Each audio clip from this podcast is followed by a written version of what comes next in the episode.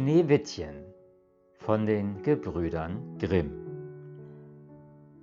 Es war einmal mitten im Winter, und die Schneeflocken fielen wie Federn vom Himmel herab. Da saß eine Königin an einem Fenster, das einen Rahmen von schwarzem Ebenholz hatte, und nähte.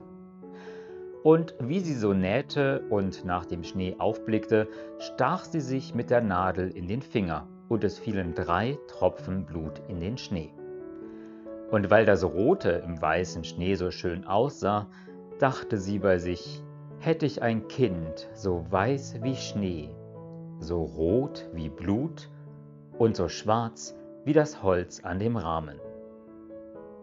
Bald darauf bekam sie ein Töchterlein, das war so weiß wie Schnee, so rot wie Blut und so schwarzhaarig wie Ebenholz und wurde darum Schneewittchen genannt, und wie das Kind geboren war, starb die Königin.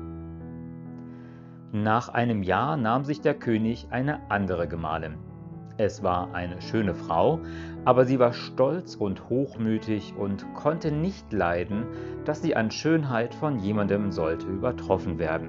Sie hatte einen Zauberspiegel. Wenn sie also vor den trat und sich daran anschaute, sprach sie, Spieglein, Spieglein an der Wand, wer ist die Schönste im ganzen Land? Und der Spiegel antwortete, Frau Königin, ihr seid die Schönste im Land. Da war sie zufrieden, denn sie wusste, dass der Spiegel die Wahrheit sagte. Schneewittchen aber wuchs heran und wurde immer schöner, und als es sieben Jahre alt war, war es so schön wie der klare Tag und schöner als die Königin selbst. Als diese einmal ihren Spiegel fragte, Spieglein, Spieglein an der Wand, wer ist die Schönste im ganzen Land? So antwortete er, Frau Königin, ihr seid die Schönste hier, aber Schneewittchen ist tausendmal schöner als ihr. Da erschrak die Königin und wurde gelb und grün vor Neid. Von nun an, wenn sie Schneewittchen erblickte, kehrte sich ihr das Herz im Leibe herum, so sehr hasste sie das Mädchen. Und der Neid und Hochmut wuchsen wie ein Unkraut in ihrem Herzen immer höher, so dass sie Tag und Nacht keine Ruhe mehr hatte.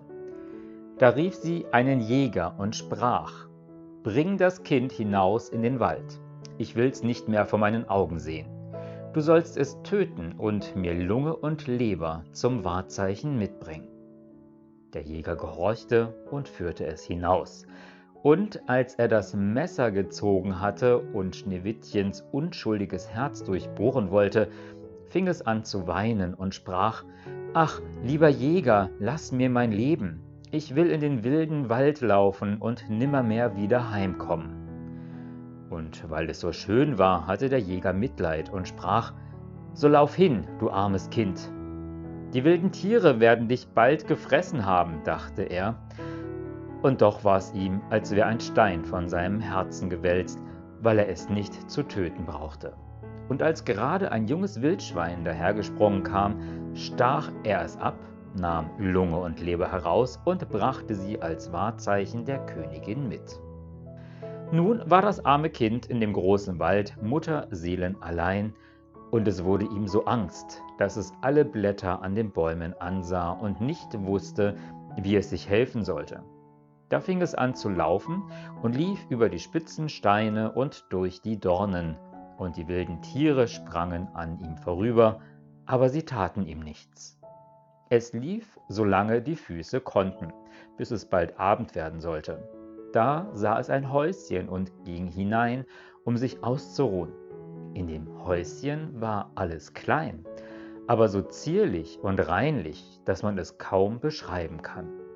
Da stand ein weiß gedecktes Tischlein mit sieben kleinen Tellern, jedes Tellerlein mit seinem Löffelein, ferner sieben Messerlein und Gäbelein und sieben Becherlein.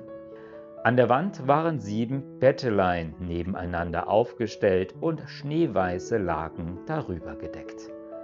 Weil Schneewittchen so hungrig und durstig war, aß es von jedem Tellerlein ein wenig Gemüse und Brot und trank aus jedem Becherlein einen Tropfen Wein, denn es wollte nicht einem allein alles wegnehmen. Und weil es so müde war, legte es sich danach in ein Bettchen. Aber keines passte, das eine war zu schmal, das andere zu kurz, bis endlich das siebente recht war, und darin blieb es liegen, sprach das Nachtgebet und schlief ein. Als es ganz dunkel geworden war, kamen die Herren von dem Häuslein. Das waren die sieben Zwerge, die in den Bergen nach Erz hackten und gruben. Sie zündeten ihre sieben Lichtlein an, und wie es nun hell im Häuslein wurde, sahen sie, dass jemand darin gewesen war, denn es stand nicht alles so in der Ordnung, wie sie es verlassen hatten. Der erste sprach, Wer hat auf meinem Stühlchen gesessen? Der zweite, wer hat von meinem Tellerchen gegessen? Der dritte, wer hat von meinem Brötchen genommen? Der vierte, wer hat von meinem Gemüse gegessen? Der fünfte, wer hat mit meinem Gäbelchen gestochen? Der sechste, wer hat mit meinem Messerchen geschnitten? Der siebente, Wer hat aus meinem Becherlein getrunken? Dann blickte sich der Erste um und sah, dass auf seinem Bett eine kleine Delle war. Da sprach er, Wer hat in mein Bettchen getreten? Die anderen kamen gelaufen und riefen, In meinem hat auch jemand gelegen. Als der siebente aber in sein Bett sah, erblickte er Schneewittchen, das lag darin und schlief. Nun rief er die anderen, die kamen herbeigelaufen und schrien vor Verwunderung, so holten sie ihre sieben Lichtlein und beleuchteten Schneewittchen. Ei, du mein Gott, riefen sie, was ist das Kind so schön? Und sie hatten so große Freude, dass sie es nicht aufweckten, sondern im Bettlein weiterschlafen ließen. Der siebte Zwerg aber schlief bei seinen Gesellen, bei jedem eine Stunde. Da war die Nacht herum. Als es Morgen war, erwachte Schneewittchen, und wie es die sieben Zwerge sah, erschrak es. Sie waren aber freundlich und fragten, Wie heißt du? Ich heiße Schneewittchen, antwortete es. Wie bist du in unser Haus gekommen? sprachen weiter die Zwerge. Da erzählte es ihnen, dass seine Stiefmutter es habe umbringen lassen wollen. Der Jäger habe ihm aber das Leben geschenkt, und da sei es gelaufen den ganzen Tag, bis es endlich ihr Häuslein gefunden habe. Die Zwerge sprachen, Willst du unseren Haushalt führen, kochen, Betten machen, waschen, nähen und stricken? So kannst du bei uns bleiben, und es soll dir an nichts fehlen. Ja, sagte Schneewittchen, von Herzen gern, und es blieb bei ihnen. Es hielt ihnen das Haus in Ordnung. Morgens gingen sie in die Berge und suchten Erz und Gold, abends kamen sie wieder. Und da musste ihr Essen bereit sein. Den Tag über war das Mädchen allein. Da warnten es die guten Zwerglein und sprachen, Hüte dich vor deiner Stiefmutter, sie wird bald wissen, dass du hier bist, lass ja niemanden herein. Die Königin aber dachte, nachdem sie Schneewittchens Lunge und Leber gegessen zu haben glaubte, sie sei wieder die Erste und Allerschönste, trat vor ihren Spiegel und sprach. Spieglein, Spieglein an der Wand, wer ist die Schönste im ganzen Land?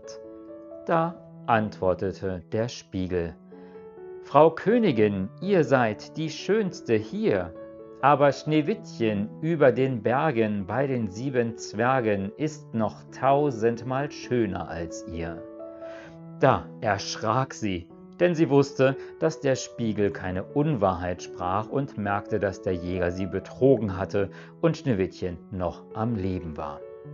Und da sann und sann sie aufs Neue, wie sie es umbringen konnte.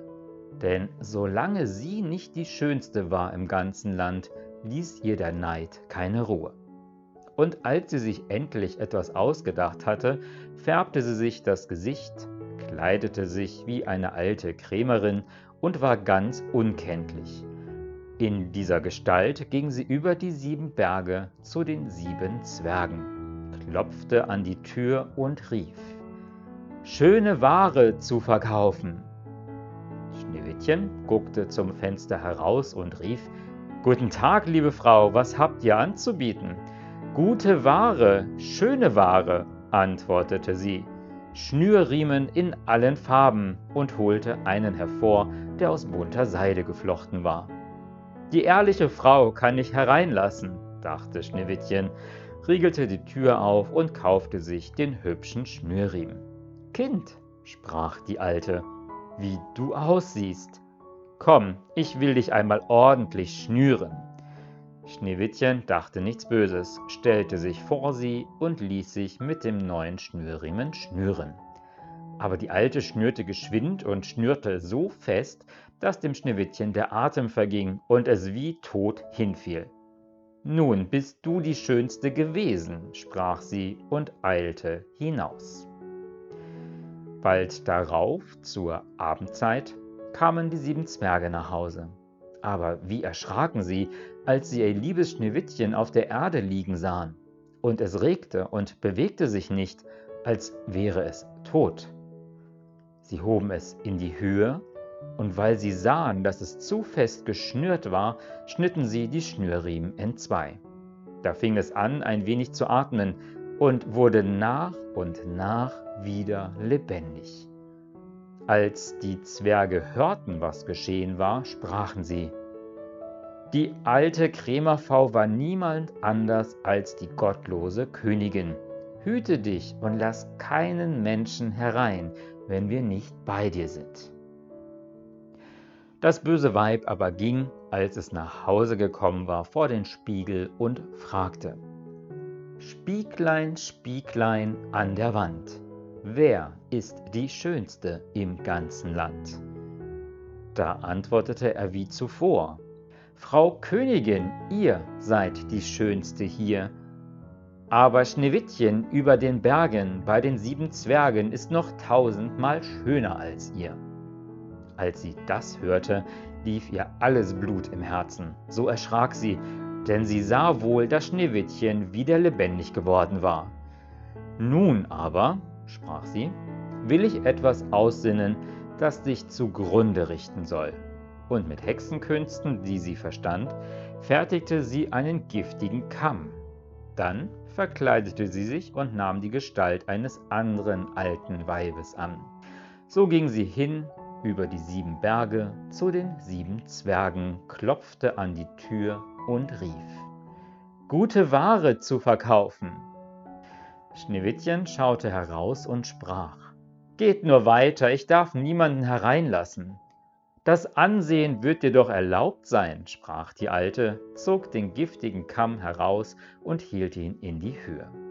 Da gefiel er dem Kinde so gut, dass es sich betören ließ und die Tür öffnete. Als sie sich über den Kauf einig waren, sprach die Alte, Nun will ich dich einmal ordentlich kämmen. Das arme Schneewittchen dachte an nichts und ließ die Alte gewähren, aber kaum hatte sie den Kamm in die Haare gesteckt, als das Gift darin wirkte und das Mädchen ohne Besinnung niederfiel.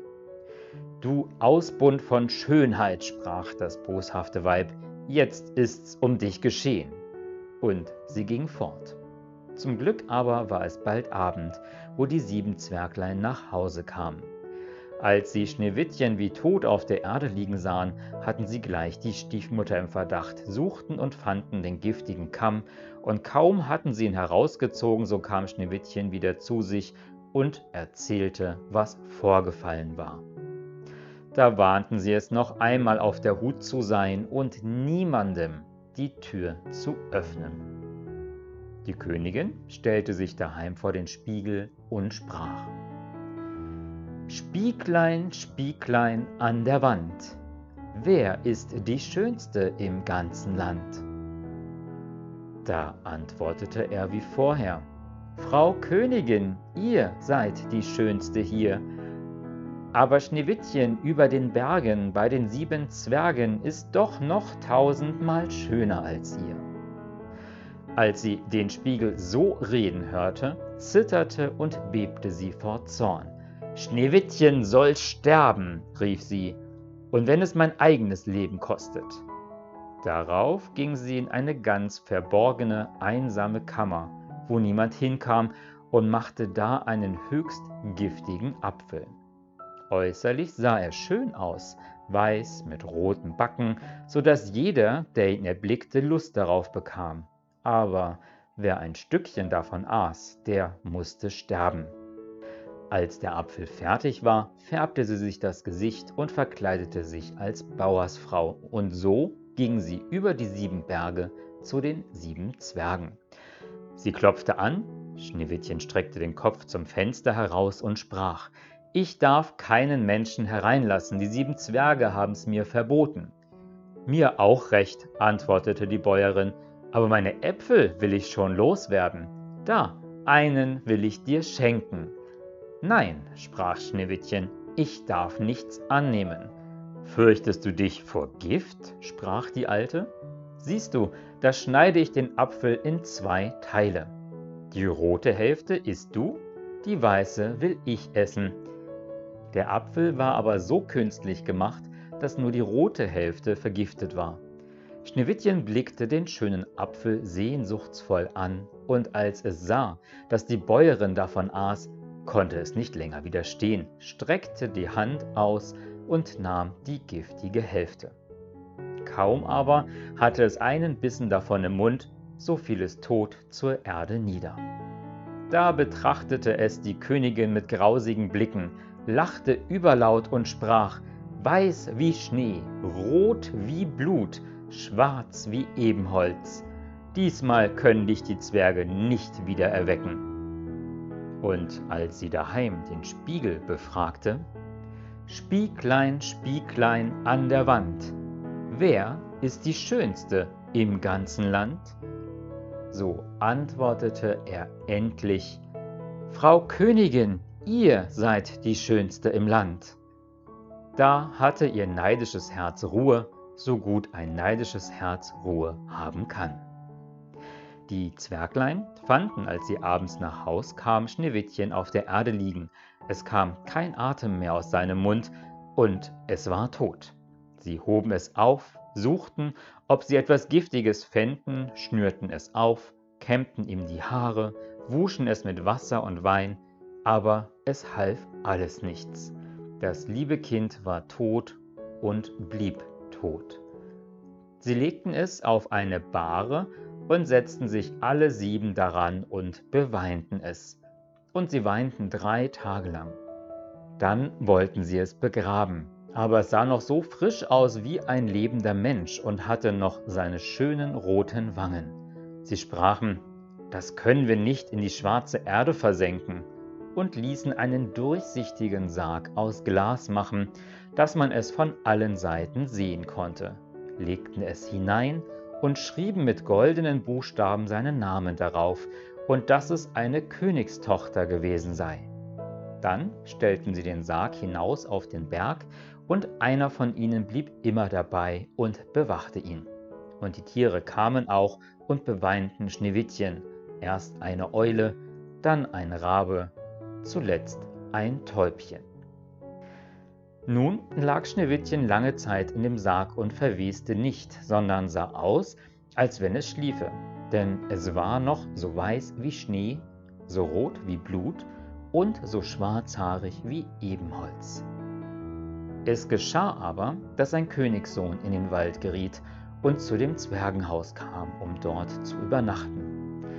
Er sah auf dem Berg den Sarg und das schöne Schneewittchen darin und las, was mit goldenen Buchstaben darauf geschrieben war. Da sprach er zu den Zwergen, Lasst mir den Sarg, ich will euch geben, was ihr dafür haben wollt. Aber die Zwerge antworteten, Wir geben ihn nicht her, nicht um alles Gold in der Welt.